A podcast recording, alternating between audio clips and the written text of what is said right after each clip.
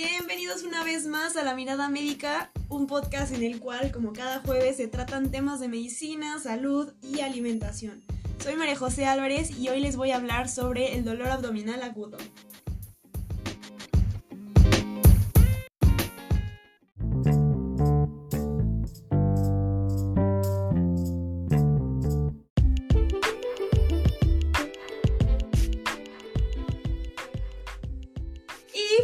Primero que nada me gustaría empezar a decirles de qué vamos a hablar el día de hoy. Vamos a definir qué es el dolor abdominal agudo. Vamos a, ver cómo se hace el diagnóstico para esta situación. Vamos a hablar de la semiología del dolor. Claro que sí, vamos a, a ver qué es un qué es, bueno, un dolor cólico, un visceral, un parietal. También vamos a ver por qué es importante saber la localización del dolor. En este caso vamos a mencionar los nueve cuadrantes y vamos a ver la exploración física. Sí, les voy a hablar de la exploración física. Voy a hablar de los estudios de gabinete y laboratorio y por último del tratamiento. Así que comencemos.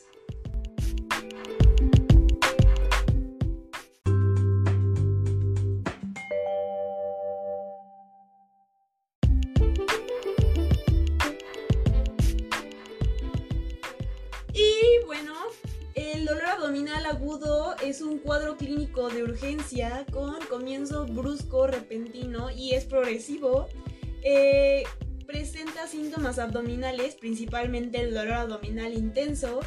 Requiere de un diagnóstico rápido y exacto ante la posibilidad de que necesite una intervención quirúrgica urgente. Generalmente esto es lo que pasa, así que sí requerimos de que se haga un diagnóstico muy bueno. Y bueno, el diagnóstico, ¿cómo lo vamos a hacer? Primero creo que deberíamos saber el dolor, ¿no? No estamos hablando del dolor, entonces, ¿dónde está el dolor o qué tipo de dolor hay es el que presenta el, paciente, ¿no? Entonces, primero vamos a hablar de el dolor visceral, el, el parietal y el referido. El visceral es un dolor poco preciso, un dolor sordo. Y el parietal, a diferencia del visceral, es muy preciso, es agudo e intenso. En cuanto al referido, este es muy interesante ya que este se presenta en una zona lejana a la fuente. Sí, como lo escucharon. Y bueno, también tenemos como la naturaleza del dolor. ¿Qué dolor es? Puede ser un dolor quemante, que es esta sensación de ardor que nosotros percibimos como cuando, cuando nos irrita el estómago, ¿saben? El dolor cólico, que es un carácter ondulante. Las mujeres más que nadie los conocen.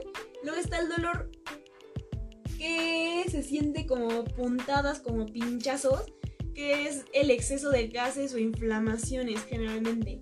Y bueno, la semiología del dolor, ¿no? Que eso es muy importante verlo, la semiología del dolor. Y pues, ¿a cuántos no les han preguntado cuándo inició su dolor? Y bueno, cuando inició el dolor, estamos hablando, cuando nos preguntan esto, estamos hablando de la antigüedad o el comienzo del dolor, que sí va a ser realmente importante para diagnosticar eh, al paciente. Luego vamos a hablar de la intensidad. Generalmente te preguntan, eh, bueno, más bien te preguntan eh, que trates de calificar tu dolor en una escala del 1 a 10. Y bueno, 1 siendo como el dolor más leve y 10 el peor dolor. Em, sí, igual que Baymax que, que le pregunta como clasifique su dolor de de, del, más, del más leve al más intenso. No me acuerdo cómo va, pero justo como Baymax. Y luego está la irradiación. Y bueno, el dolor se puede producir como en una zona y se empieza a, ir a otro lugar. También es importante para ir descartando cosas.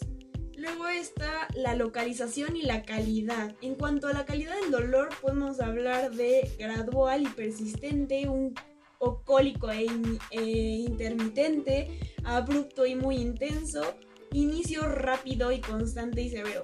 En cuanto al gradual y persistente, podemos poner como ejemplo la colitis aguda, un exceso hepático. En cuanto al cólico, puede ser un cólico biliar. Eh, en, el, en el abrupto y muy intenso está la úlcera perforada o una ruptura de aneurisma. En el inicio rápido y constante y severo una pancreatitis aguda, un embarazo ectópico, una isquemia mesentérica, una apendicitis aguda. Y pues bueno, en cuanto a la localización, la localización es importante porque en cuanto a ella podemos ir viendo qué zona está afectada. Entonces vamos a hablar de los cuadrantes, que es la manera en la que podemos ir descartando cosas o dolores o patologías y ir viendo qué es lo que presenta nuestro paciente, ¿no? Entonces lo vamos a ver de derecha a izquierda y el primero sería el hipocondrio derecho que se encuentra arriba, hasta arriba, es el primer cuadrante y empezamos. Entonces, el hipocondrio derecho, en este podemos ver cálculos biliares, hepatitis, pancreatitis, neumonía, embolia pulmonar.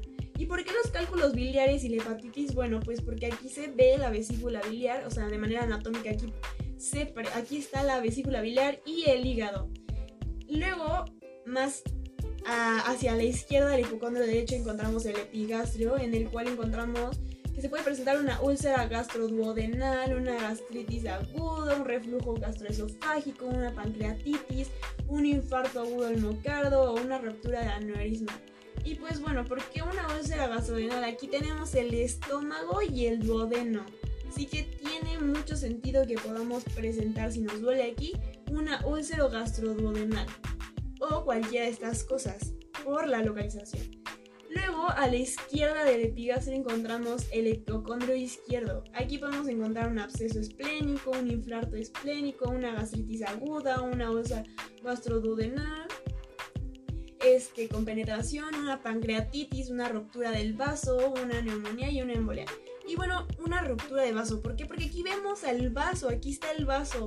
Entonces es muy interesante cómo a partir de saber anatomía, podemos ir viendo qué es lo que podemos presentar en cuanto al dolor referido. Y bueno, o no, bueno, en cuanto al dolor más bien localizado, ¿no?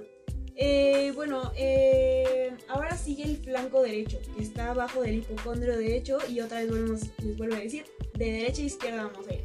El flanco derecho, en este se pueden presentar cálculos renales, infección urinaria, estreñimiento, hernia lumbar Luego a su izquierda está el mesogastrio y se encuentra la pancreatitis, la apendicitis temprana, la úlcera estomacal, la hernia umbilical y la obstrucción intestinal. Y bueno, la hernia umbilical, ¿por qué? Porque aquí está el ombligo, aquí, aquí lo podemos ver, aquí estamos en el ombligo. Y la apendicitis temprana es muy interesante porque aquí se presenta en su inicio el dolor. Y bueno, a su izquierda encontramos el flanco izquierdo, en el cual, de igual manera que en el flanco derecho, también vamos a encontrar cálculos renales, infección urinaria, estreñimiento. Y aquí vamos a ver, poder ver un poco más el intestino inflamado, porque aquí tenemos gran parte del intestino, ¿no? Bueno, tenemos parte del intestino. Luego está la fosa ilíaca derecha que se encuentra abajo del flanco derecho. Es abajo, abajo, abajo de todos los que vamos mencionando. Y otra vez igual de derecha a izquierda. Y bueno, este, en este cuadrante encontramos o podemos encontrar la apendicitis porque aquí se encuentra la apéndice, la endometriosis, el embarazo ectópico, la torsión de ovario, la hernia inguinal y la, la nefrolitiasis. Y bueno, Luego, a su izquierda encontramos el hipogastrio. En el hipogastrio vamos a poder presentar infección urinaria, apendicitis, enfermedad diverticular, el intestino inflamado y el dolor pélvico. Y a su izquierda y por último la fosa ilíaca izquierda, que en donde también podemos encontrar dolor pélvico, hernia inguinal y enfermedad diverticular. Y bueno, esta nos va a ayudar mucho para poder hacer un diagnóstico y otra cosa que nos puede ayudar a hacer el diagnóstico es también si es atenuante o agravante. Nos van a preguntar como, eh, si tú te pones en tal posición o te sientas o te acuestas o, comes tal cosa, se agrava o disminuye el dolor. Entonces nos puede ayudar a darnos una idea de qué es lo que está pasando. Otra, otra cosa que tenemos que hacer también para diagnosticar, diagnosticar a un paciente es la exploración física. Bueno, la exploración física, como algunos la conocen y si no la conocen, de todos modos voy a decir. Eh, primero que nada, obviamente tendríamos que sacar los signos vitales, que eso no lo vamos a explicar, en algún momento lo podremos hablar.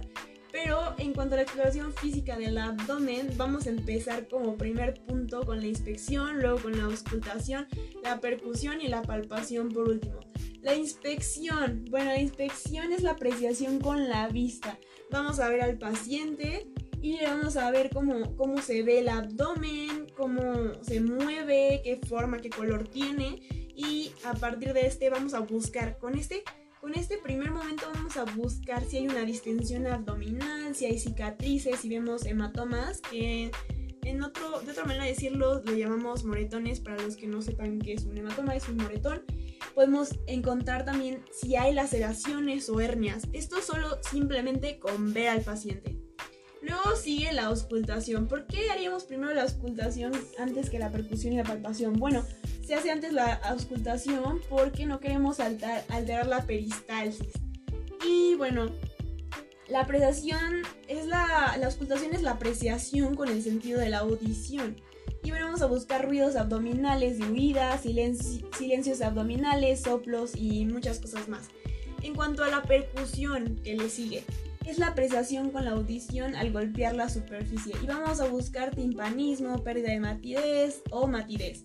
En cuanto a la palpación, eh, bueno, es la apreciación manual y con ella vemos la sensibilidad, la consistencia, la forma, tamaño y movimiento y vamos a buscar signos como el signo de Murphy, que es el dolor en la región subcostal derecha y nos habla de una afección vesicular biliar. En cuanto al signo Blumenberg, es cuando dejamos de presionar un punto y duele. Y pues bueno, esto nos va a ayudar mucho a darnos una idea de qué es lo que está presentando el paciente y poder hacer un diagnóstico muy, muy preciso. En cuanto, otra cosa que nos puede ayudar para hacer un diagnóstico son los síntomas asociados. Y los síntomas asociados pueden ser fiebre, escalofríos, náuseas y vómitos, diarrea, el cuadro confusional y pérdida de peso. Y bueno, estos nos van a ir también dirigiendo a qué puede ser.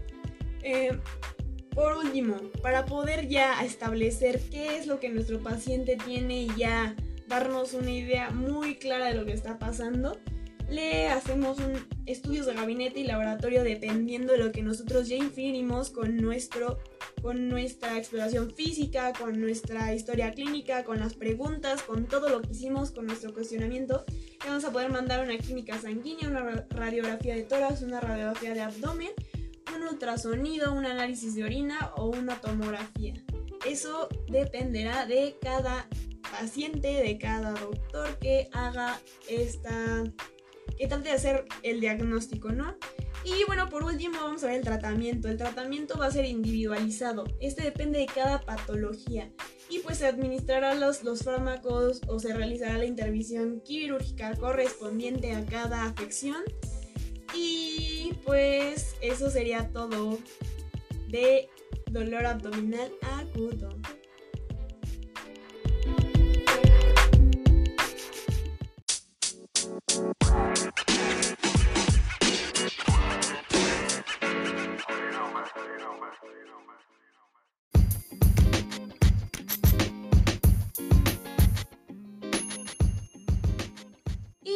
Por último, les creo que es importante más bien eh, que resaltemos los puntos importantes de lo que ya dije. Entonces, el dolor abdominal agudo es súper, súper, súper importante saber diagnosticarlo, saber qué es lo que está pasando para poder darle un tratamiento adecuado al paciente. Entonces, primero que nada, vamos a tomar en cuenta siempre qué es el tipo, cuál es el tipo de dolor, dónde se localiza, eh, la intensidad, eh, no sé, tener y prestarle mucha atención a todos estos signos y síntomas que vemos en el paciente para poder así eh, localizar o distinguir cuál es la afección de la que nos está hablando el paciente más que nada y poder darle justo este tratamiento farmacológico o quirúrgico que necesita de manera adecuada. Y bueno, eso ha sido todo por hoy de mi parte. Les agradezco de sobremanera que me estén escuchando y que pues esperemos que el próximo jueves igual nos estemos escuchando, bueno, estén escuchando, porque a mí me encanta hablar de estos temas. Y pues hasta la próxima.